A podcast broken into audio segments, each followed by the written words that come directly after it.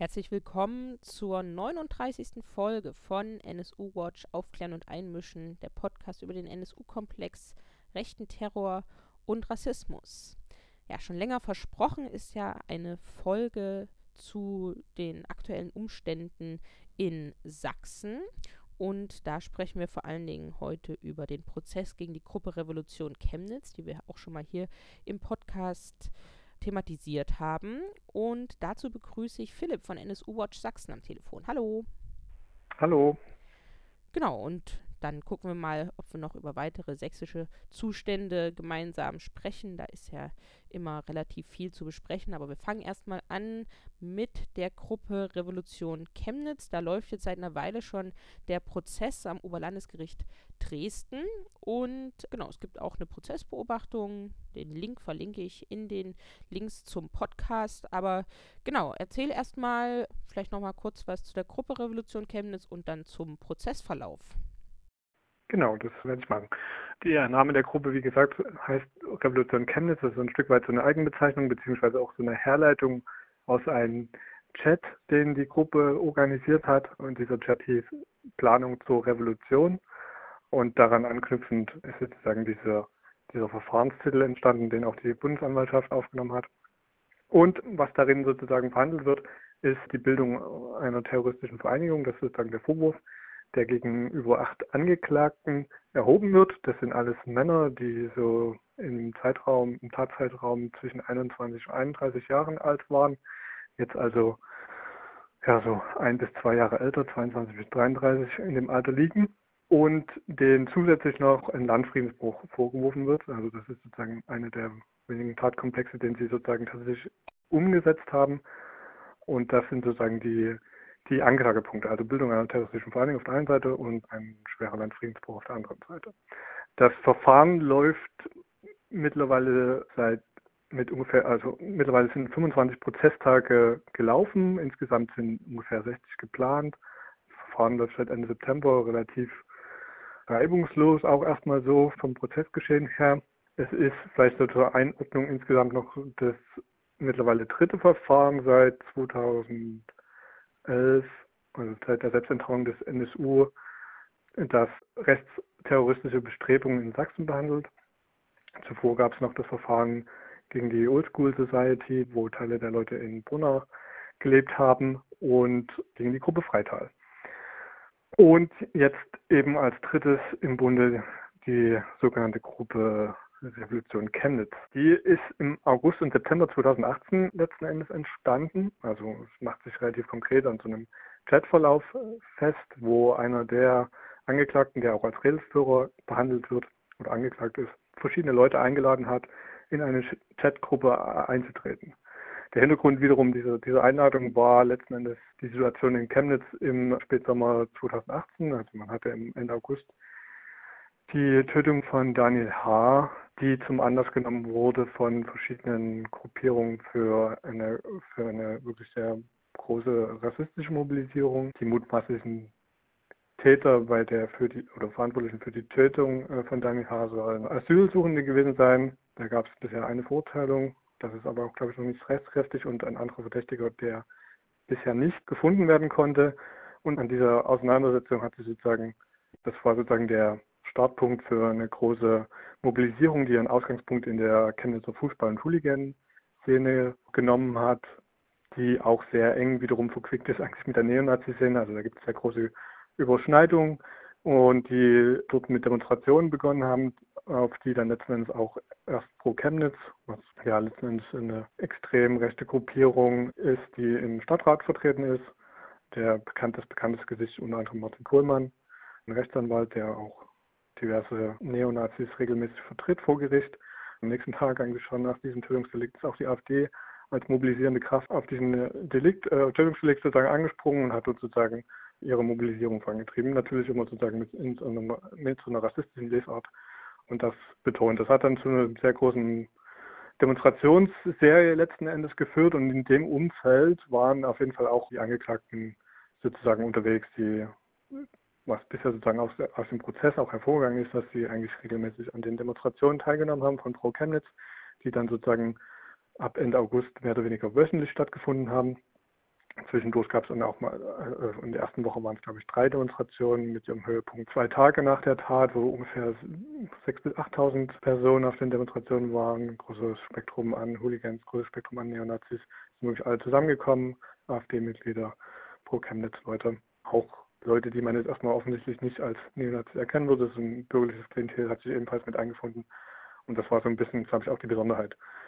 Wie gesagt, in dem Umfeld waren auch die Angeklagten unterwegs und die haben offenbar das, was dort gesprochen wurde und auch was sozusagen erzählt wurde, unter anderem eben auch von so Personen wie Martin Kohlmann von Pro Chemnitz, der so zur Selbstverteidigung letztendlich auch aufgefordert hat, der natürlich gezielt sozusagen Asylsuchende verantwortlich gemacht hat für die Tat, die Einwanderungspolitik im Allgemeinen und sozusagen in so einen rassistischen Kontext gestellt hat. Das ist sozusagen dort gang und gäbe auch in den Reden gewesen und das haben die, die Leute offenbar ja letzten Endes ernst genommen und wollten sozusagen den nächsten Schritt einleiten. So würde ich zumindest diese Einladung für den Telegram-Chat interpretieren. Was dann passiert ist, oder also was sozusagen Gegenstand dieser Chat-Einladung war, dass der als Redelführer Angeklagte dort geschrieben hat, dass er eine Systemwende anstrebe. Wie gesagt, der Titel war Planung zur Revolution und dass man dafür sozusagen Leute suchen solle, oder dass er Leute sucht, die sich daran sozusagen beteiligen wollen und dieses Vorhaben mittragen.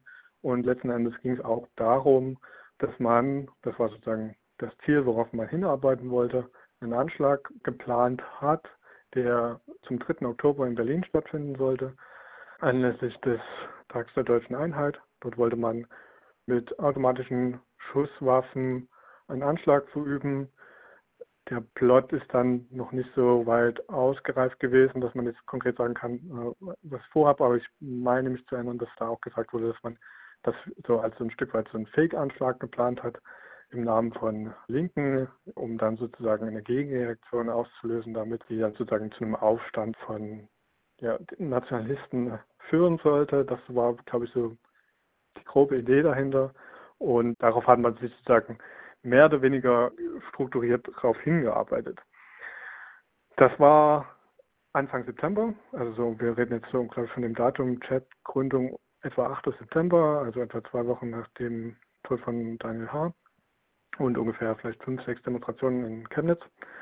Und dann ging das äh, so weiter, dass der als Registrator angeklagte Christian K. vorgeschlagen hat, dass man schon mal sozusagen einen Probelauf unternimmt. Also unter diesem Label wird der schwere Landfriedensbruch, den ich eingangs erwähnt habe, gefasst. Das war eine, ein Attentat am 14. September 2019. Das war ein Freitag in Chemnitz. Da hat wieder eine Demonstration von Pro Chemnitz stattgefunden. Die haben sozusagen diesen Freitagstermin regelmäßig besetzt in den folgenden Wochen und auch in den Wochen zuvor. Da waren etwa dreieinhalbtausend Personen auf der Straße.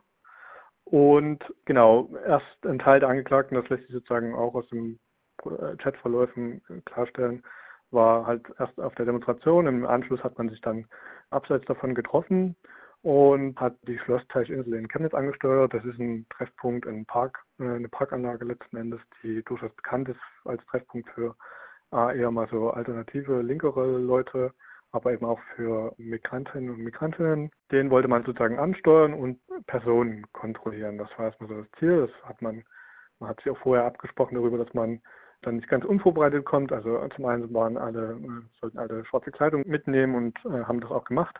Oh, und ein Teil der Leute ist auch bewaffnet erschienen, sozusagen am Treffpunkt.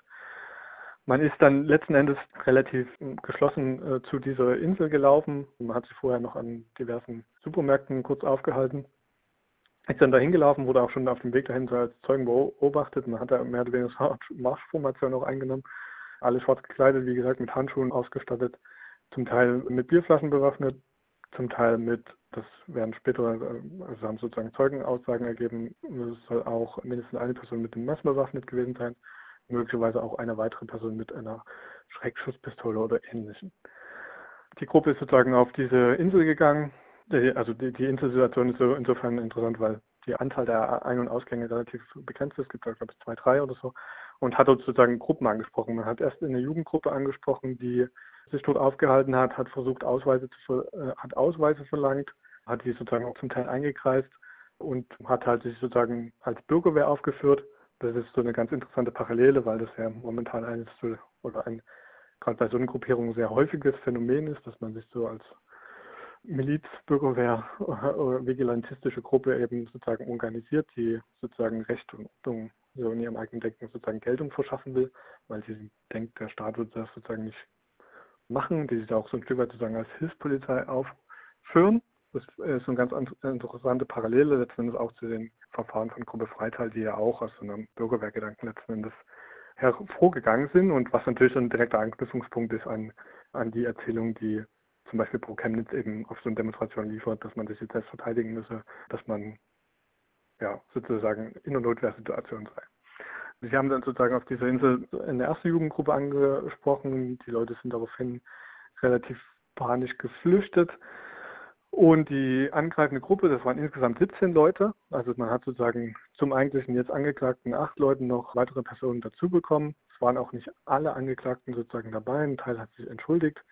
Eine Person war als Ordner bei der Pro-Chemnitz-Demonstration und ist deswegen nicht mit zu diesem Probelauf gekommen. Man war sozusagen komplett, also fünf Leute aus, die heute sozusagen einem Verfahren angeklagt sind, plus äh, zwölf weitere aus dem Umfeld, die man dann noch so, mobilisiert hat. Und letztendlich die nächste Gruppierung gesucht, die, die haben sie irgendwie als Migranten wahrgenommen, haben die Gruppe umkreist, die saßen da auf der Insel, haben gegrillt und sozusagen eigentlich ganz normal Freizeitaktivitäten nachgegangen, die Gruppe eingekreist. Das wurde natürlich auch von den Leuten als sehr bedrohlich wahrgenommen. Standen 17 Leute eng um sie herum, konnten, es war eine Gruppe von etwa, ich glaube, fünf oder sechs Personen, da bin ich mir jetzt nicht ganz sicher, wie viele genau, die da an dem Grillen teilgenommen haben. Und ja, dann hat man die auch gefragt, was sie dort wollen. Man hat sie bedroht und beschimpft. Einer der Angreifenden, wie gesagt, soll demonstrativ so ein Messer gezeigt haben, das er am Gürtel getragen hat. Und in dem Moment dann gibt es dann so eine Auflösungssituation, die möglicherweise daher rührt, dass sozusagen die Polizei angerückt ist. Ich hatte es ja eingangs schon erwähnt, dass der Auftritt insgesamt nicht gerade dezent war. Also es gab Zeugen, die es schon sozusagen vor dem Eintreffen auf der Insel die Gruppe wahrgenommen haben und in dem Moment schon gedacht haben, okay, das ist seltsam, was hier passiert. Ich verständige die Polizei, die ja wegen der Demonstrationslage eh noch in der Stadt war. Und die ist dann tatsächlich relativ rasch mit einer Hundertschaft angerückt und dann möglicherweise auch mit sozusagen entsprechendem Sirenensignal zu hören gewesen. Jedenfalls hat sich die Situation aufgelöst. Die Angreifenden haben sich entschieden wegzurennen, haben in dem Zuge noch mindestens eine Flasche geworfen, die eine Person aus der grillenden Gruppe sozusagen am Hinterkopf getroffen hat. Ein Iraner, der wurde dann verletzt und hatte eine Platzwunde am Kopf. Und ja, die Angreifenden sind dann in dem Moment, wie gesagt, geflüchtet. Die Polizei hat allerdings die zwei verfügbaren Eingänge der Insel relativ schnell betreten, haben sie auch geteilt. Entsprechend wurde ein Großteil der Leute, die da sozusagen an der Angreifergruppe dabei waren, gestellt. Also 17 wurden gestellt. Die Anzahl, die sozusagen im Prozess äh, immer genannt wurde von Zeugen, war so um die 20. Kann durchaus sein, dass sozusagen Einzelne weggekommen sind. Aber der Großteil der Leute jedenfalls wurde relativ rasch dann festgenommen. Das ist sozusagen das Ende letzten Endes auch des Probelaufs. Danach gab es dann sozusagen noch eine relativ hektische Situation, wo die Angreifenden sozusagen die Grillgruppe, die dann ebenfalls hinterhergekommen ist, rassistisch beleidigt hat und beschimpft hat. Da gibt es auch Videos davon. Das ist, glaube ich, auch relativ breit durch die Medien gegangen, was man dort so gesehen hat. Wir standen eben in dem Moment schon sozusagen im Polizeikessel und wurden auch erstmal allesamt noch aufs Revier gebracht und vernommen. Und das ist dann sozusagen auch das Ende letzten Endes schon von dem geplanten Vorhaben der Systemwende. Also und der, man, sie haben die Telefone wurden in dem Moment beschlagnahmt von den Leuten oder zumindest auch zum Teil herausgegeben, zum Teil auch offenbar so, dass die Polizei den Telegram-Chat öffnen konnte. Also man hat offenbar auch die Zugangsdaten zum Telefon bekommen. In dem Moment war dann relativ klar, dass es sozusagen hier mit Christian K. einen Rädelsführer gibt. Der ist an demselben Abend noch, noch direkt in U-Haft gegangen und zwei Wochen später nachdem man sozusagen sich noch die Polizei und Bundesanwaltschaft noch mit dem Chat näher beschäftigt hat, gab es dann sozusagen Hausdurchsuchungen, Razzien bei den Beschuldigten, also sieben, weil einer saß schon in U-Haft. Und ich glaube auch noch im weiteren Kreis wurden noch weitere mindestens Befragungen, also Beschuldigtenvernehmungen durchgeführt. Und das hat letzten Endes dazu geführt, dass man sozusagen dort aus dem Chat diesen Anschlagsplan herauskonstruiert hat oder herausgelesen hat und außerdem auch Gesprächsanteile, wo es darum ging, dass man sich eben über Schusswaffen unterhält und deren Beschaffung und wie das vonstatten gehen könne. Und das ist im Grunde so von eigentlich das Kernthema oder der Kern des Verfahrens bei Revolution Chemnitz. Seitdem sitzen, wie gesagt, acht Personen in U-Haft, äh, aufgrund des Vorwurfs natürlich, Bildung an terroristische Vereinigung, und haben sozusagen auf das Verfahren gewartet, das jetzt im September begonnen hat. Ja, ein paar Prozesstage liegen tatsächlich ja schon hinter uns. Zu Ende ist das Verfahren noch nicht. Gerade in der letzten Woche wurde der Chef des Sächsischen Landesamt für Verfassungsschutzes, Gordian Meyer-Plath, den wir auch aus dem NSU-Komplex kennen, weil er den V-Mann Piatto aus Brandenburg, Carsten Schipanski heißt der Neonazi mit Namen, als V-Mann-Führer geführt hat und der hatte ja Verbindung zum NSU-Kerntrio, hat auch gemeldet, dass die sich bewaffnen. Deswegen kennen wir Gordian Meyer-Plath, der ist also inzwischen Chef des Landesamtes für Verfassungsschutz Sachsen. Aber genau, erzähl doch gerne, wie der Prozess dann bis zu diesem Termin verlaufen ist und was vielleicht auch an dem Termin passiert ist und warum Gordian Meyer-Plath dort als Chef des Landesamtes für Verfassungsschutz Sachsen überhaupt aussagen musste. Genau. Ist eine ganz interessante Geschichte, komme ich ein Stück später zu, vielleicht erstmal zum Anfang noch. Also ging zu Beginn vor allen Dingen im Prozess darum, sozusagen den, den konkreten Probelauf zu behandeln. Es waren sehr viele Zeugen und Zeugen dazu geladen, die diesen Vorfall gesehen haben, die Geschädigte waren oder Bedrohte waren in der Situation. Und viele Aussagen haben sozusagen dieses Geschehen relativ deutlich erhellt. Dazu noch Polizeibeamte, die an dem Tag ermittelt haben und die Vernehmung durchgeführt haben. Das war sozusagen eigentlich der große Kern, was den Zeugenvernehmung angeht. Insgesamt ist erstmal äh, vielleicht auch noch im Rückblick zu sagen, dass äh, der Prozessverlauf bisher relativ reibungslos vonstatten geht. Es gab keine größeren Zwischenfälle. Insgesamt ist die Aufmerksamkeit für das Verfahren aber auch überschaubar. Also es, zum Beginn des Verfahrens waren, lass es lassen es 20, 30 Personen gewesen sein, inklusive Leute, die sich das Verfahren angeschaut haben. Äh, und seitdem ist das sozusagen eher, auch was sozusagen Publikum angeht, sehr auf Sparflamme und eher ist man da als Zuschauerin oder Zuschauer sehr einsam da.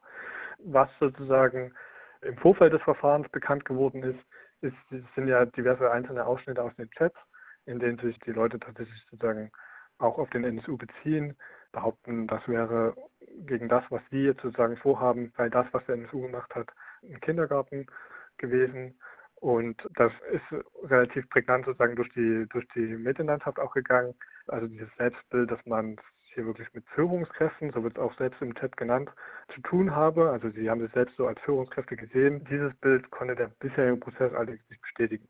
Also die Leute, die dort äh, tatsächlich sozusagen auf der Anklagebank sind, sind zweifellos alles samt Neonazis und äh, haben zum Teil auch eine sehr lange Geschichte, leben sozusagen vor allen Dingen in so einer, ja, in so einer neonazistischen Lebenswelt. Das zeigt sich immer sehr gut, zum Beispiel, weil die Bilder gezeigt werden von Haussuchungen oder ähnliches, wo wirklich alle ausnahmslos Hakenkreuzflaggen, Hitlerbilder oder ähnliches sozusagen als Devotionalien bei sich zu Hause aufgestellt haben. Also man lebt diesen NS-Bezug, diesen Rassismus. Allerdings sind das irgendwie Leute, nie Leute, die eigentlich so jetzt in politischen Strukturen, bis auf eine Ausnahme, in politischen Strukturen tatsächlich als Führungskräfte jemals aufgefallen wären. Die entstammen eher, wissen, sage ich mal, eher aus einem neonazistischen Milieu, das auch sehr starke Überschneidungen zu so einem kriminellen Milieu hat. Auch das ist ganz interessant oder ist ganz plastisch zu greifen an der Zahl der Ermittlungsverfahren oder Strafverfahren, die die acht Angeklagten zusammen angehäuft haben. Das sind nämlich insgesamt 478. Seit 1998 sozusagen liegt die erste von einem der Angeklagten.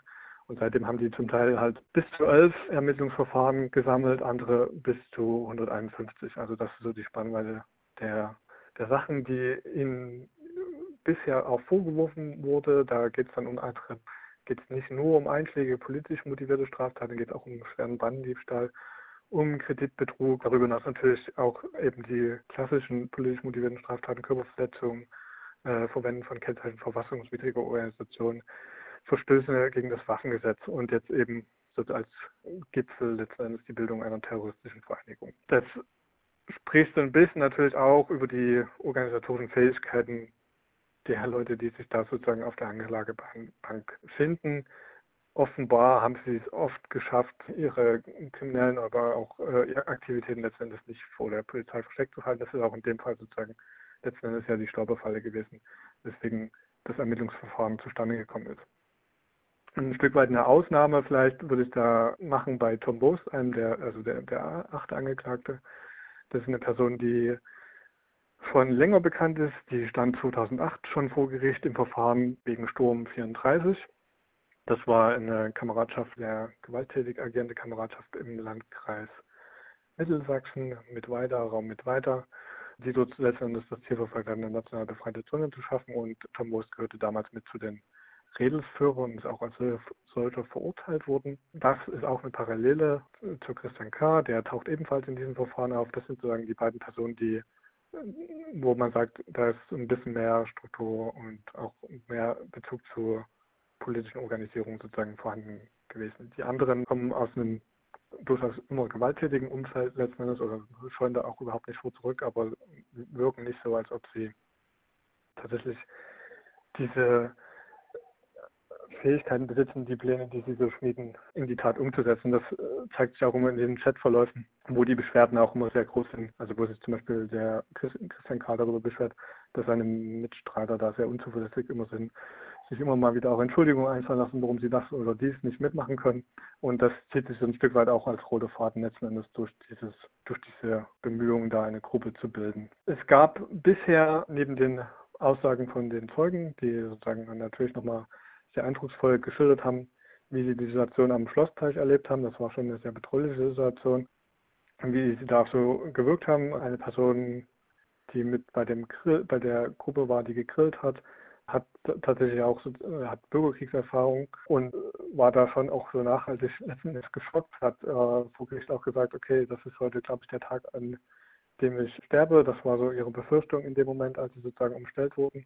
Das vielleicht auch sozusagen, um nochmal zu verdeutlichen, dass es trotz alledem, dass natürlich eine sehr bedrohliche Situation da geschaffen wird und die Leute da, mit dem man zwar zu tun hat, auch letzten Endes nicht so, also nicht zögern würden, gewalttätig zu agieren, was ja auch dann tatsächlich so der Fall gewesen ist. Darüber hinaus gab es erste Einlassungen von Angeklagten, also insgesamt drei der Leute haben sozusagen vor Gericht sich zu den Taten geäußert. Das war allerdings, zumindest wirkt es bisher so, nicht unbedingt von Vorteil, weil die Aussagen zuweilen sehr widersprüchlich gewesen sind. Es lief vor allen Dingen darauf hinaus, sozusagen die Aussagen im Chat, die man dort getroffen hat, zu, äh, zu verharmlosen, zu sagen, dass man das nicht gelesen hätte. Einzelne Nachrichten, wo es darum ging, um die Anschlagsplanung ging. Das sind sozusagen eher so pff, bisher äh, offenbar nicht wirklich wirkungsvolle Versuche, zumindest macht das Gericht nicht den Eindruck, dass man damit äh, konform geht mit dieser Lesart, die da sozusagen von den Angeklagten vorgetragen wird, wirkt das insgesamt, ja, es wirkt insgesamt nicht wirklich stringent und offenbar auch nicht so, als ob das wirklich zu großen Verbesserungen ihrer Situation beitragen wird. Auch hier ist die einzige Ausnahme Tom Boos, äh, den wir schon von Sturm 34, wie gesagt, kennen. Auch er hat sich sozusagen eingelassen vor Gericht. Und er ist der Einzige, der bisher sozusagen den Hinweis bekommen hat, dass bei ihm auch eine Verurteilung nur wegen Unterstützung einer terroristischen Vereinigung in Frage kommt. Er ist sozusagen, war selbst nie halt in diesen konkreten Planungen dabei, zum einen, also er war am 14.09. nicht dabei und er wäre auch an diesem 3. Oktober, diesem geplanten Anschlag, wohl voraussichtlich nicht dabei gewesen, weil er an diesem Tag hätte arbeiten müssen. Das ist wohl auch durch Zeugen letzten Endes so bestätigt. Deswegen wird ihm wahrscheinlich aber trotzdem zum Verhängnis, dass er im Gespräch mit Christian K., dem Redelsführer, über die Waffenbeschaffung signalisiert hat, dass er sich darum bemühen würde und dass er sich damit auch so ein Stück weit auskennt. Das sind sozusagen, glaube ich, so eins der Kern-Chat-Verläufe gewesen, wo es um die, die Waffenbeschaffung geht. Dann hattest du schon angesprochen, war zum letzten Termin Roter Meyer-Plath, Präsident des Landesamts für Verfassungsschutz, als Zeuge geladen. Und das hat wiederum mit, der, mit dem Redelsführer zu tun, Christian K. Der hatte bereits mehrfach mit dem Verfassungsschutz zu tun. Und das war sozusagen dann natürlich die Idee der Verteidigung, der Verteidigung, dass man hier möglicherweise mit einer Tat zu tun hat, die von einer V-Person sozusagen angeleitet sein könnte. Das war sozusagen der Verdacht, den man geäußert hat und deswegen war Gottheimer platt geladen, um sich zu dieser Aussage zu verhalten oder zu diesem Vorwurf zu verhalten und hat das auch getan. Er hat sozusagen über den Werdegang des Kontakts zwischen LV Sachsen und Christian K. berichtet. Es gab da zwei Kontakte. Einmal im Jahr 2005 und 2006 wohl schon. Da haben sich Verwandte an den Verfassungsschutz gewandt äh, und gesagt, dass sie das sozusagen suchen, um Christian K. machen, ob seine Aktivitäten in der Neonazi-Szene. Und das wiederum war dann Anlass für den Verfassungsschutz tätig zu werden und Christian K. in so ein Ausstiegsprogramm zu nehmen. Da waren die Aussagen auch sehr spärlich letzten Endes, die Meyer Plath vorbringen konnte. Er, er, war zu der Zeit selbst noch nicht in Sachsen tätig, aber auch das, was sozusagen von seinem in dem Briefing durch sein Landesamt sozusagen ihm mitgeteilt wurde, war dann eher dünn.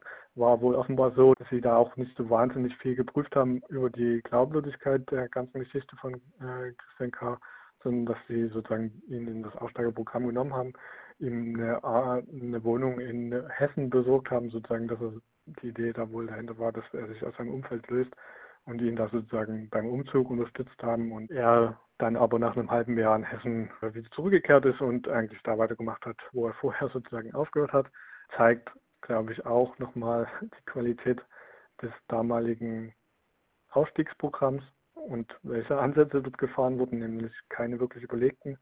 Offenbar war man beim Verfassungsschutz einfach froh, dass überhaupt jemand dieses Programm genutzt hat, sodass man was in der Statistik verbuchen konnte, so wirkt es zumindest. Und dann hat man der Person da auch ohne große oder, oder ohne nennenswerte Mehrwert irgendwie versucht, da aus der Szene zu lösen, aber offenbar auch nicht so, dass das irgendwie gelungen wäre. Der zweite Kontakt stammt dann aus dem Jahr 2012 und 13 oder in der Jahreswende. Zu der Zeit saß Christian K. in Haft und hat sich dann sozusagen selbst beim Verfassungsschutz angeboten, hat er sozusagen ein Schreiben, ein zweiseitiges Schreiben verfasst und Informationen über die Chemnitzer Nazi-Szene angeboten. Dieses Ansinnen hat der Verfassungsschutz aber wohl abgelehnt, mit der Begründung, dass man diese Erfahrung 256 gemacht hat und dass sich sozusagen Christian K. nicht als zuverlässig herausgestellt habe. Das war die Aussage von Blatt heute. Und zum anderen wären die Infos, die dann Christian K. geliefert habe, veraltet gewesen oder schon bekannt und daher war das Interesse des Verfassungsschutzes nicht groß. Und dann war natürlich auch die Frage zu klären, was überhaupt beim Landesamt für Verfassungsschutz über die Bestrebungen bei Revolution Chemnitz bekannt gewesen ist. Und ja, da waren die Informationen letzten Endes auch sehr spärlich. Im Wesentlichen muss man wohl annehmen, zumindest wenn die Aussage von Meyer Blatt so stimmt, dass das äh, Landesamt für Verfassungsschutz auch nur Polizeiinformationen bekommen hat ab dem Moment, als das Ermittlungsverfahren aufgrund dieses Probelaufs auf der Schlossteichinsel begonnen hat. Im Nachgang hat man dann sozusagen ebenfalls Informationen über die beteiligten Leute bekommen und hat die so ein bisschen abgespeichert. Eigene Erkenntnisse lagen de facto nicht vor. Nun haben wir natürlich eine Person dabei mit Tom Wurst von Sturm 34, der dem Verfassungsschutz schon bekannt sein müsste.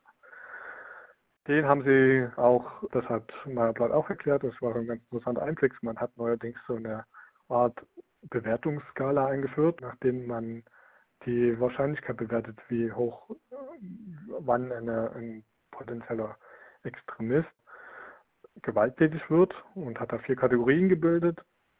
Und in der ersten Kategorie sind dann sozusagen die Leute, die als Terroristen zu betrachten sind, in der letzten die, die keine direkten Gewaltbezüge erkennen lassen und dazwischen, also auf der vorletzten Stufe diejenigen, die ungeplante Gewalttaten mehr oder weniger beginnen, auf der zweiten, wo sich schon so ein strukturiertes Vorgehen erkennen lässt. Auf Sturm 34 wäre seiner Meinung nach in der zweiten Kategorie einzuordnen gewesen.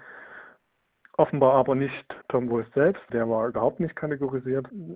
Es gibt sozusagen noch eine große Restmenge an Leuten, das war offenbar auch sozusagen aus der Aussage, also das ist aus der Aussage auszuschließen, wo man überhaupt gar nicht weiß, wie, äh, da wird, wurde überhaupt gar keine Bewertung oder ähnliches vorgenommen. Und ja, zu Tom Moos wurde auch gesagt, dass man den aufgrund nur noch auf Demonstrationstermin wahrgenommen hätte. Und deswegen sei er sozusagen auch gar nicht erst überhaupt in so, eine, in so ein Raster reingefallen.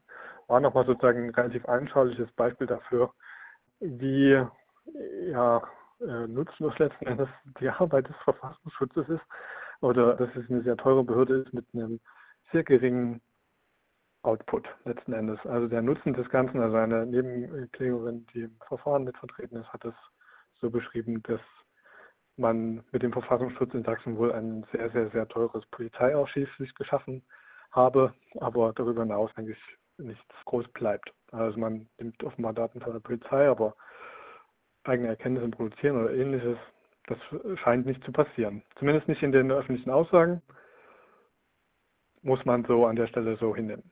Das Medieninteresse an dem Tag war sehr hoch. Es gab da sozusagen auch eine Medienberichterstattung dazu. Also das Thema ist mittlerweile schon relevant, so ein Stück weit auch, war der Eindruck. Und ja, die Erzählungen danach ähnelten sich so ein bisschen. Ne? Man wundert sich immer, warum, was die eigentlich genau dort im Verfassungsschutz tun oder auch nicht tun. Es bleibt sozusagen weiterhin letzten Endes äh, unklar. Ja, zum Prozessverlauf selbst, wie gesagt, die entscheidenden, den entscheidenden Hinweis sozusagen an Tom W. hatte ich auch schon erwähnt, also für äh, Tom Bost. Bei ihm kommt, wie gesagt, in Frage, dass er nur wegen Unterstützung einer terroristischen Vereinigung äh, verurteilt wird. Das war ein offizieller Hinweis. Daraus lässt sich natürlich irgendwie so ein bisschen der Rückschluss ziehen, dass das für die anderen Angeklagten nicht zutrifft. Und dass die Anklage zumindest im Moment für das Gericht hier Bestand haben kann wird. Da will sich, will sich das Gericht jetzt natürlich noch nicht festlegen, das wäre ja Vorvortragung, aber ja, gibt momentan keine Anzeichen, dass da wirklich was ins Wanken gerät und die Bundesanwaltschaft hier irgendwas tun muss. Es liegt vor allen Dingen an den Chatprotokollen, die eben ja, eins zu eins vorliegen und das Ansinnen relativ klar umreißen und beschreiben.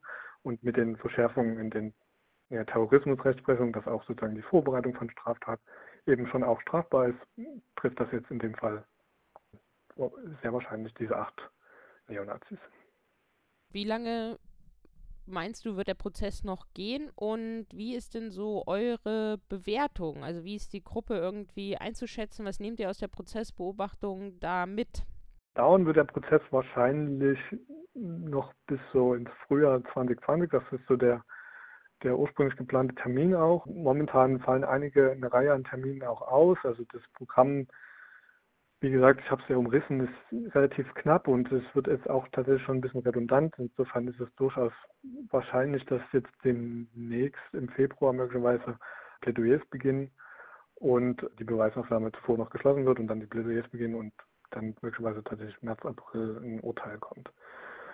Wie das einzuschätzen ist, das ist eine tatsächlich gute Frage. Also ich glaube, was man an dem Fall ganz gut sehen kann, ist, wie sozusagen diese Demonstrationen, wie wir sie auch schon von Pegida kennen, wie wir sie auch jetzt eben wiederholt in Chemnitz sozusagen erlebt haben, wie sie in so einem Umfeld Personen ermutigt sehen, tatsächlich zur Tat zu schreiten und weitere äh, Taten zu begehen, um sozusagen das rassistische Programm, was dort eigentlich vertreten wird, was zwar oftmals sozusagen eher so ein bisschen moderater vertreten wird, im Sinne, dass man sich so ein bisschen von Gewalt auch manchmal distanziert oder dass man sich sozusagen keinen äh, direkten Bezug dazu herstellen will, weil es natürlich sozusagen in der medialen Vermittlung ein, ein Problem sozusagen für die Demonstrationsorganisatoren ist. Und nichtsdestotrotz kommt die Botschaft bei den Leuten sozusagen an, die Teilnehmer der Demonstration sind. Und genau daran würde ich, also das ist so ein klassisches Beispiel meines Erachtens, wieder so ein Stück weit so ein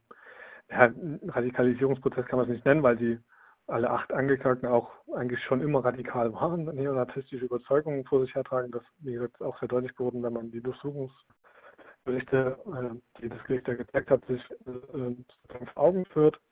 Auch die ganzen Daten, die auf Telefon gefunden wurden, das ist halt wirklich die Masse an neonazistischer Musik. Also es sind Leute, die im Grunde darauf warten, auf den richtigen Moment und dann meinen tatsächlich, sie könnten hier sozusagen eine Revolution starten und dann in dem Moment zur Tat schreiten und massiv, bereit sind, massive Gewalt anzuwenden.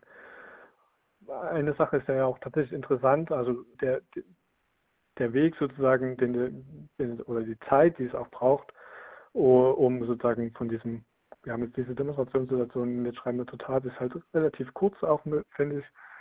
Und das Potenzial lässt sich sozusagen in bestimmten Situationen sozusagen abrufen. Mehr oder weniger gut. Man kann jetzt hier vielleicht von Glück sprechen, dass die Fähigkeiten, Organisatorenfähigkeiten von einem Christian K. nicht so hoch sind, dass er tatsächlich nicht so eine Person ist, die irgendwie ein größeres Standing hat. Das macht aber, also das ist in dem Fall tatsächlich, würde ich sagen, eher so ein glücklicher Umstand. Es kann, glaube ich, auch tatsächlich relativ schnell gehen, wenn man da sozusagen Personen hat, die in der Lage sind, sozusagen konspirativer zu agieren, äh, dass man tatsächlich dann schnell auch mit wirklich Terrorismus konfrontiert ist, also mit äh, Taten, die ja wirklich Leute aufgrund rassistischer Motive angreifen oder ähnliche Plots sozusagen tatsächlich in die Tat umsetzen.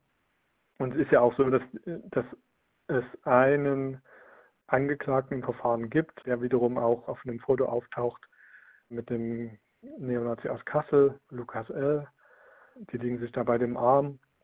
Und Lukas L. ist auch wieder so eine interessante Person. Die war einerseits Gründungsmitglied der OSS und äh, bei ihr ist auch andererseits bekannt, dass sie in Kassel Kontakt in das Umfeld von Stefan Ernst gepflegt hat, der mutmaßliche Mörder von Walter Lübcke ist. Also man hat da tatsächlich so ein mittlerweile ein relativ großes Milieu, das hin und wieder oder unberechenbar, also man kann es nicht mehr genau sagen, wann eigentlich auch aktiviert werden kann. Und ich glaube, genau dort gehören die Angeklagten rein und davon gibt es allerdings tatsächlich auch noch wesentlich mehr, also allein in Sachsen, aber auch deutschlandweit, europaweit. Das ist glaube ich, die Situation. Die Aufmärsche von Chemnitz werden ja in diesen Tagen tatsächlich gerade wieder in diesem Zusammenhang diskutiert, auch etwas breiter. Du hast es ja schon angedeutet, Stefan Ernst und Markus H., die mutmaßlich verantwortlich sind für den Mord an dem Kasseler Regierungspräsidenten Walter Lübcke, waren eben auch auf genau diesen Aufmärschen. Und schon im September hat das hat Exif Recherche äh, veröffentlicht, dass die beiden dort waren. Und es hat jetzt aber nochmal gedauert, bis das breiter wahrgenommen wurde, weil dann auch nochmal Videos von den beiden aufgetaucht sind und das nach der ja, zweiten Aussage sozusagen von Stefan Ernst alles nochmal veröffentlicht wurde, dass die beiden dort waren und vor allen Dingen, wie zumindest die Recherchen, die journalistischen Recherchen zeigen, nicht unbedingt auf dem Pro-Chemnitz-Part der Aufmärsche, sondern auf den AfD-Aufmärschen und auf der Kundgebung vor der AfD-Parteizentrale. Also auch die haben sich dort offensichtlich sehr zu Hause gefühlt. Wie diskutiert ihr das denn, dass das jetzt rauskommt? Und dass die beiden eben auch dort waren. Ich finde das nicht gänzlich überraschend, also weil das glaube ich schon tatsächlich seit eben mit dem Aufkommen von Pegida letztendlich eine, zu beobachten ist, dass diese Abgrenzungsbedürfnisse, die es mal irgendwie so offene Rechten gab, zwischen so einem eher bürgerlichen rechten Klientel und einem militanten Neonazi-Klientel, die sind eigentlich alle, alle Abgrenzungs- oder Grenzen, die da vorhanden waren, sind meines Erachtens gewichen. Also die sind nicht mehr vorhanden. Und man hat so einen großen Pool an Leuten, die sich gegenseitig beeinflussen und wo tatsächlich ganz überzeugte Neonazis natürlich auch reingegangen sind mit dem Ziel, dass sie dieses, diese Masse an Leuten, die sie da auf einmal sozusagen geboten bekommen haben, nutzen für ihre eigenen Ziele, sich darin organisieren können, auch andere Leute dazu anstiften, sich zu organisieren und ja, man hat sozusagen, ja, wie soll ich es beschreiben, aber ja, wirklich so ein, ein großes Reservoir damit gefunden, in dem man sich sehr wohl fühlt, in dem man relativ gut agieren kann und was letztendlich auch dazu führt, dass man sozusagen auf die klassischen Strukturen, die man bisher sozusagen als in der Nähe Nazi-Szene kennt oder Nazi-Szene kennt, Kameradschaften oder ähnliches, das ist ja alles eher nicht mehr üblich. Also man nutzt auch Strukturen, die viel diffuser sind, sage ich mal, oder unverbindlicher auch ein Stück weit und kann sozusagen in so einer ja, rassistischen Mobilisierung, die trotz alledem so ein Stück weit im Abklingen ist, das müssen wir nochmal genauer, also müssen wir sich nochmal genau anschauen, aber momentan nicht ihren Höhepunkt, also zumindest ihren Höhepunkt, glaube ich, hinter sich hat, indem sie sozusagen agieren können und die davon sozusagen auch stark profitieren, äh, von genau diesen Dammbrüchen letzten Endes auch, die ja letzten Endes auch sozusagen in einem, Konser in einem konservativen bürgerlichen Lager stattgefunden hat. Also wenn man jetzt an Hans-Georg Maaßen denkt oder ähnliche Konsorten, an diese ganze auch CDU-rechte äh, Werteunion etc., die auch verbal sozusagen immer wieder Begründungsmuster liefern, liefern, die letzten Endes von genau diesem Potenzial so als äh, Handlungsanleitung oder Handlungsaufruf aufgestanden werden. Das bleibt äh, nach wie vor ein Problem. Und das war wahrscheinlich auch so der Anlass, weswegen hier auch sozusagen dieses Verfahren letzten Endes so ein Stück weit auch beispielhaft geführt wurde, würde ich trotzdem auch sagen. es ist ja gleichzeitig auch so, dass es in Chemnitz zum Beispiel auch noch weitere Gewalttaten gab. Es gab einen Brandanschlag, einen sehr schweren auf ein Restaurant eines äh, kurdischen Betreibers. Da, das war in einem Mehrfamilienhaus untergebracht. Also in dem Moment hatten auch tatsächlich Leute sterben können aufgrund des Brandes. Das ist komplett ausgebrannt. Es gab eine Reihe an Übergriffen auf Restaurants und deren Besitzer, die als migrantisch wahrgenommen wurden. Das sind wiederum Taten, die bis heute nicht aufgeklärt sind. Also es gibt auf jeden Fall Leute, die auch strategischer agieren können, würde ich sagen. Und das ist natürlich dann noch ein viel größeres Problem, weil potenziell gefährlicher. Und das ist sozusagen so ein Stück weit die Aufgabe, das Art im Blick zu behalten und zum anderen zu gucken, wie man diese Mobilisierung, an die sie anknüpfen können oder an die, die auf die die aufbauen, wie man die unterbricht und stoppt nach Möglichkeit. Da sind ja ist die, sind die Voraussetzungen momentan nicht, natürlich nicht ideal, weil man hat ja natürlich auch so Wahlergebnisse von AfD bei 27,5 Prozent hier in Sachsen. Das ist schon sozusagen der Kontext, in dem man sich bewegt. Also es bleibt schon alles sehr, sehr brisant, trotz all dem oder potenziell brisant. Und dann, ja, haben wir zum Beispiel ja den Fall, also gab jetzt zum Beispiel das Verbot von Combat 18 durch das Bundesinnenministerium in der vergangenen Woche. Und da ist eben auffällig, dass zum Beispiel in Sachsen überhaupt keine einzige Razzia stattgefunden hat.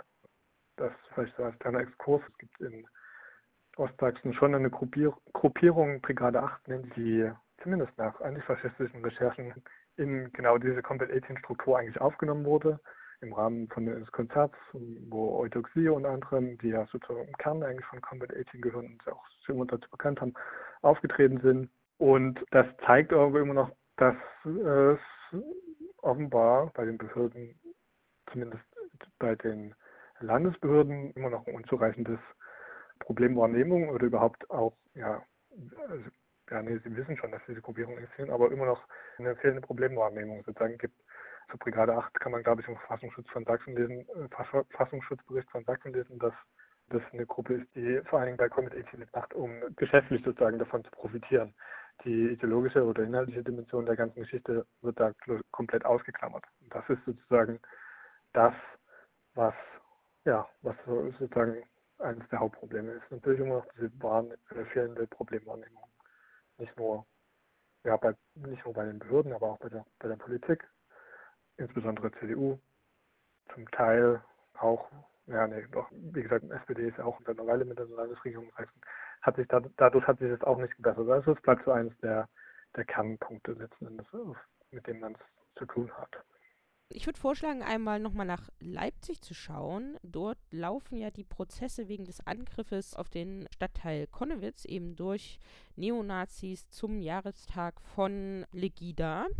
Um, genau, darüber haben wir schon einmal gesprochen. Äh, die Prozesse, äh, das gibt sozusagen keinen einen Prozess, weil es über 100 Angeklagte sind, sondern die Prozesse sind ja aufgeteilt auf so zwei bis drei Angeklagte, die dann, und dann gibt es immer pro Prozess ein bis zwei Prozesstage. Man hört allerdings einiges an Kuriositäten, also dass dort beispielsweise ein JVA-Mitarbeiter eigentlich angeklagt werden sollte, ist aber nicht erschienen vor Gericht und auch ein Rechtsreferendar angeklagt wurde und so weiter. Also die Prozesse erfahren zumindest ähm, bei Social Media, Twitter, es gibt eine gewisse Aufmerksamkeit und es gibt viele Geschichten darüber. Wie beobachtet ihr das? Also man kann zwar jetzt nicht zu jedem Prozess etwas sagen, aber was sind so die Auffälligkeiten? Wie wird dieser Angriff auf den Stadtteil Konnewitz ja aufgearbeitet?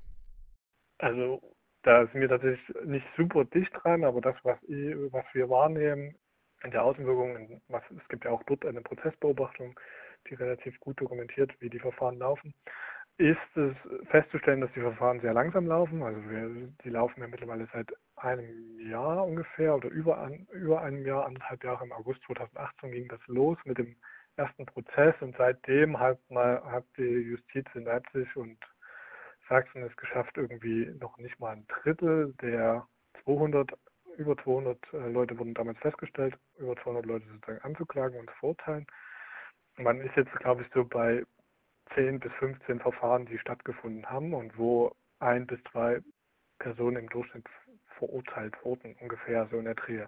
Macht also sozusagen 20 bis 30 Leute, die aus der Sache bisher eine Verurteilung bekommen haben. Das ist schon auch ein relevanter Faktor, dieses langsame Tempo, weil natürlich je länger so ein Verfahren dauert, sozusagen für den Angeklagten in der Strafzumessung berücksichtigt werden muss. Je länger ein Verfahren dauert, umso geringer wird eigentlich die Strafe so ein Stück weit natürlich auch. Ist gar nicht so der Hauptpunkt. Zum anderen ist es auch für die Leute, die da sozusagen als Zeuginnen und Zeugen geladen werden, sehr problematisch, weil es in dem Fall nicht gelingt. Also die Justiz hat offenbar kein Interesse dran und die entsprechende Begleitung der Zeuginnen und Zeugen hat es offenbar auch nicht geschafft, durchzuführen, dass sie nur einmal sozusagen vor einem Richter aussagen und dann diese Aussage in alle anderen Verfahren eingeführt wird, sondern im Gegenteil, wir haben jetzt eher die Situation, dass sie zum Teil sehr oft in diesen Verfahren geladen werden und das ist natürlich auch für, für die Leute, die da jedes Mal von ihren Verletzungen oder ähnliches erzählen müssen, die sie davongetragen haben aufgrund des Nazi-Angriffs, eine sehr äh, unangenehme Situation eine sehr ja, wirklich äh, nervende Situation auch, weil die Aussicht natürlich besteht, dass sich das auch noch so weiter fortsetzt und sich möglicherweise noch über Jahre zieht und sie dann permanent da irgendwie so vor Gerichten auftauchen müssen, um mal wieder eine Zeugenaussage zu erzählen. Das kann eigentlich auch nicht Sinn der Sache sein. Die Auffälligkeiten hast du schon angesprochen. Also wir hatten einmal, äh, es gibt äh, die Verurteilung des Rechtsreferendars Brian A. heißt er. Das Urteil ist auch mittlerweile rechtskräftig oder zumindest ist seine Bemühung, das äh, in der zweiten Instanz zu, zu revidieren, das Urteil gescheitert. Ich weiß nicht, ob jetzt sogar noch ein, ob da noch eine dritte Instanz möglich ist oder nicht. Er war halt auch mit einem Angriff involviert, ist aber auch gleichzeitig Jurastudent und derzeit hat sozusagen Referendar und strebt sozusagen die anwaltliche Zulassung etc. an. Das ist, dürfte jetzt mit seiner Verurteilung schwierig werden, äh, weil er sein Referendariat damit eigentlich nicht mehr beenden kann und äh, entsprechend nicht als Anwalt tätig werden darf. Ist eine Person, die auch, ja, ging in den Social, sozialen Medien durchaus um das Foto, äh, wo dass er auch auf seinem Körper Hakenkreuze tätowiert hat, etc. Ist vielleicht in dem Fall tatsächlich ein positives Ergebnis. Ein anderes ist, das hast du auch schon angesprochen, der Justizwachtmeister, der ebenfalls an dem Angriff involviert war und bei dem Anfang des Jahres eigentlich, also diesen Jahres, sozusagen im Januar, der Prozess anstand, dort ist er nicht aufgetaucht. Es ist überhaupt erst jetzt, glaube ich, gegen Ende letzten Jahres bekannt geworden, dass hier sozusagen ein Justizbeamter an den Ausschreitungen beteiligt gewesen ist dem Justizministerium selbst, wo er sozusagen ein Jahr dann angestellt ist, ist das vorher nicht aufgefallen. Der hat sozusagen nach der Tat auch einfach ganz normal weitergearbeitet, musste eigentlich sozusagen direkt aus der, nachdem sozusagen an dem 11.01.2016 dann in Haft genommen oder in Gewahrsam genommen wurde, dann früh entlassen wurde, direkt eigentlich wieder in die JVA zum Arbeiten gegangen sein. Ist alles ein bisschen seltsam, dass sowas den Behörden in Sachsen nicht auffällt. Interessant war es auch vor allen Dingen, weil er in der JVA Leipzig gearbeitet hat und möglicherweise auch Kontakt zu Leuten gehabt hat von der Gruppe Freital, die ja ebenfalls selbst zum Teil mit an diesem Angriff involviert waren. Möglicherweise gab es da sozusagen, also besteht natürlich die Gefahr, dass sozusagen Absprachen getroffen werden, was ja eigentlich das Ziel ist, dass wenn Leute in U-Haft sitzen, das nicht passiert. Wie gesagt, sehr schleppend. Ein bisschen Unterschied ist es in Dresden, also weil ein Teil der Angeklagten, die zumindest alle, die zur sogenannten Freien Kameradschaft Dresden gehören, stehen schon in Dresden vor Gericht wegen eines anderen, also wegen des Verfahrens gegen die Freie Kameradschaft. Sie wird als kriminelle Vereinigung behandelt und da werden diverse Straftaten zur Last gelegt. Das sind Verfahren, da muss man tatsächlich mal sagen, gibt sich die Staatsanwaltschaft und auch die Gerichte relativ große Mühe. Ähm, da werden tatsächlich äh, wirklich sehr detailliert die Einzelstraftaten behandelt und aufgearbeitet und auch tatsächlich einzelne Tatbeteiligungen der einzelnen Personen herausgearbeitet und verurteilt. Das ist sozusagen eine Sache, die, glaube ich, schon ein Stück weit auch ein Fortschritt ist, was die Justiz angeht. Also man, wir erinnern uns auf jeden Fall immer noch auch an die Verfahren von gegen die SSS. Die haben dann einfach gesagt, ja, sie waren Mitglied der SSS, haben dann eine Bewährungsstrafe oder ähnliches bekommen. Und dann war das Verfahren gelaufen. Aber das, wofür die SSS eigentlich stand, also die ganzen Straftaten, Landesbrüche Angriffe auf Linke, auf Migranten, die wurden im Einzelnen gar nicht verhandelt. Also es gab nie den Moment, wo diese Sachen tatsächlich aufgearbeitet wurden. Ähnlich war es, glaube ich, auch bei Strom 34. Und das ist sozusagen tatsächlich da so ein Stück weit so ein Umdenken offenbar festzustellen. Und da ist jetzt, glaube ich, das dritte Verfahren mittlerweile auch schon zu einem Urteil gekommen. Es gibt natürlich noch nicht rechtskräftige Urteile, es gibt auch, glaube ich, eine Revision, aber dort werden sozusagen die Konnewitz-Verfahren auch sozusagen mit, mit reingearbeitet und da geht es ein bisschen ja, besser voran. Und ein Unterschied ist wohl auch, zumindest das, was wir so in der Beobachtung feststellen, dass es im Gegensatz zu der Staatsanwaltschaft in Leipzig äh, in Dresden mittlerweile relativ etabliert ist, sich auf den Paragraph 46 im Strafgesetzbuch zu berufen, der eben vorsieht, dass die Beweggründe und Ziele eines Täters in der Strafzumessung berücksichtigt werden müssen. Und wenn ein Täter eben aus rassistischen oder fremdenfeindlichen oder menschenverachtenden Motiven handelt, dann ist das strafverschärfend zu beachten. Das passiert in Leipzig offenbar überhaupt nicht. Also da wird sich offenbar geweigert, diese Strafnorm sozusagen zu berücksichtigen. Im Gegenteil, dort läuft es dann eher so, dass irgendwie etabliert letzten Endes auch durch so einen, einen klassischen Neonazi-Anhalt sozusagen die Angeklagten irgendwie sich einlassen zur Tat. Also sie waren, sagen dann einfach, sie waren am 11.01. dabei, bleiben da auch oft sehr vage mit dem, was sie da eigentlich gemacht haben, warum sie es gemacht haben, mit wem sie es gemacht haben. Also über die Strukturen oder die Strukturermittlungen oder ähnliches sind dadurch nicht zu befürchten. Geben, machen ein Geständnis und bekommen dafür dann sozusagen eine Bewährungsstrafe. Das ist, glaube ich, das Muster, was da eher angestrebt oder was da gerade vorherrscht und was natürlich irgendwie auch jetzt nicht gerade in tiefgründigen Aufarbeitung sozusagen, also nicht gerade als tiefgründige Aufarbeitung zu bewerten ist. Es gibt andere Verfahren, da ist die Justiz auf jeden Fall in Sachsen stärker bemüht. Warum das in Leipzig nicht der Fall ist, hat möglicherweise auch so einen politischen, politischen Beigeschmack. Gerade mit den, wenn man sozusagen die Ereignisse der letzten Monate sich in Konnex sozusagen noch mit anguckt. Schnellverfahren gibt es halt in manchen Fällen, in manchen Fällen nicht. Woran sich das genau bemisst, das ist so von außen eigentlich irgendwie schwierig einzuschätzen, aber da gibt es offenbar immer noch, ja, bei dem Konnewitz-Prozess jedenfalls wegen des ersten erstens irgendwie eine relativ nachsichtige Haltung bei der Justiz und auch kein Bemühen, das irgendwie zu verbessern. Zum Schluss würde ich gerne nochmal über eine gute Nachricht sozusagen aus Sachsen sprechen, nämlich dort wurde er gewählt. Hast du ja auch schon verschiedene Werte genannt, aber es gibt einen Koalitionsvertrag und in diesem Ko Koalitionsvertrag ist tatsächlich verzeichnet, dass es ein Dokumentationszentrum zum NSU-Komplex in Sachsen geben sollte oder dass das unterstützt wird. Ja, wie bewertet ihr das? Wie ist es äh, dazu gekommen? Ist das zu begrüßen? Das ist aus unserer Sicht auf jeden Fall zu begrüßen. Das ist auch eine gute Nachricht und die resultiert letzten Endes daraus, dass schon frühzeitig irgendwie festgestellt wurde, dass die Aufarbeitung des NSU-Komplex in Sachsen eher dürftig ist insbesondere auch, also da, da, teilen wir auch ganz stark die Meinung, wir haben das auch sehr stark vertreten, dass insbesondere das Unterstützungsnetzwerk in Sachsen unausgeleuchtet bleibt. Es ist auch juristisch eigentlich überhaupt nicht belangt worden. Und wir haben ja sozusagen auch wieder so ein Revival an äh, rassistischer Mobilisierung, auch an Rechtsterrorismus etc.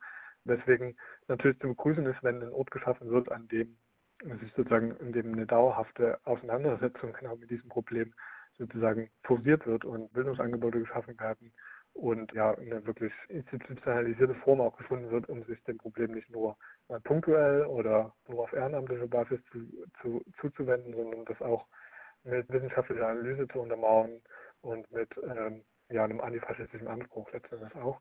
Das wäre was, was wir uns auf jeden Fall wünschen würden von so einem Dokumentationszentrum. Und diese Forderungen haben verschiedene Initiativen aufgegriffen, also nicht nur wir, es gibt diverse zivilgesellschaftliche Initiativen, etwa in Zwickau und Chemnitz gibt es Geschichtswerkstätten, die sich mit der Aufarbeitung des NSU befassen und das ehrenamtlich machen. Und genau aus diesem Kreis stammt sozusagen letzten Endes die Idee, auch dass das nicht nur für eine punktuelle Arbeit enden darf, sondern dass es dafür auch Strukturen braucht. Und diese Forderung wurde dann aufgenommen, auch äh, schon im Untersuchungsausschuss oder in den Abschlussberichten, also äh, in den Abschlussberichten von Linken und Grünen, also den Oppositionsparteien. Die haben diese Forderung ebenfalls sozusagen in ihren Maßnahmenkatalog aufgenommen und sozusagen zur Umsetzung empfohlen. Was sind die Lehren, die man ziehen muss, um irgendwann mal in, in eine Verbesserung sozusagen der Situation zu erreichen, erreichen und sozusagen auch die Analysefähigkeit, was Rechtsterrorismus angeht, sozusagen zu steigern. und auch darüber hinaus ein Gedenkort zu schaffen, was sozusagen ja ebenfalls mit ein Stück weit dazugehört, wo der NSU-Verbrechen gedacht wird. Das fehlt, fehlte, muss man jetzt mittlerweile sagen, weil in gibt es jetzt immerhin einen ersten Einsatz dafür. Fehlte bisher in Sachsen auch völlig und das ist natürlich so eine Sache, die unverständlich ist, angesichts der Tatsache, dass der NSU halt sozusagen hier seine Organisation und Ausgangsbasis über Jahre hinweg unbehelligt äh, haben konnte. Und da fehlt sozusagen auch immer noch die Auseinandersetzung. Insofern ist das eine gute Nachricht und sie ist jetzt sozusagen tatsächlich auch im Koalitionsvertrag gelandet. Da ist jetzt natürlich noch ein Stück weit abzuwarten, wie viel das wert ist. Das kann man, also da würde ich mich jetzt auch nicht zu einer Einschätzung hinweisen lassen. Es ist nicht so, dass, also es steht im Koalitionsvertrag, also damit ist es natürlich schon mal beabsichtigt Ziel, aber es ist natürlich auch so, dass es nicht bedeutet, dass alles, was im Koalitionsvertrag auch tatsächlich umgesetzt wird. Nichtsdestotrotz ist es natürlich eine erhebliche Verbesserung für der Ausgangslage, um diese Forderungen weiter zu stärken und umzusetzen. Und ich glaube, da gibt es auch tatsächlich diverse Bestrebungen, das eben genau zu untermauern und weiterhin dran zu bleiben und diese Forderungen tatsächlich auch in die Realität umzusetzen. Im Wortlaut muss man dann auch nochmal genau schauen, was drin steht. Da steht erstmal drin, dass die Landesregierung sozusagen diese Idee unterstützt da muss man dann natürlich genau schauen, was, wie weit reicht die Unterstützung wirklich. Und möglicherweise gibt es da, also da, da gibt es potenziell natürlich noch Hürden, aber wie gesagt, Ausgangslage erstmal auf jeden Fall ganz gut. Ja, das ist doch mal eine gute Nachricht und auch mal eine Abwechslung, dass man einen Podcast zu Sachsen mit einer besseren Nachricht beenden kann. Vielen Dank dir. Wir bleiben im Gespräch und ja, das war damit die 39. Folge von NSU Watch Aufklären und Einmischen, der Podcast über den NSU-Komplex Rechten Terror und Rassismus. Ich verlinke euch einige Artikel und auch Podcast-Folgen von dem Podcast, also von unserem Podcast, die zum Thema passen, wie immer in den Links zum Podcast. Und wir hören uns in der nächsten Folge wieder. Und bis dahin sind wir wie immer zu finden auf nsu-watch.info, bei Twitter at nsuwatch und auch bei Facebook. Und wir hören uns in der nächsten Folge wieder.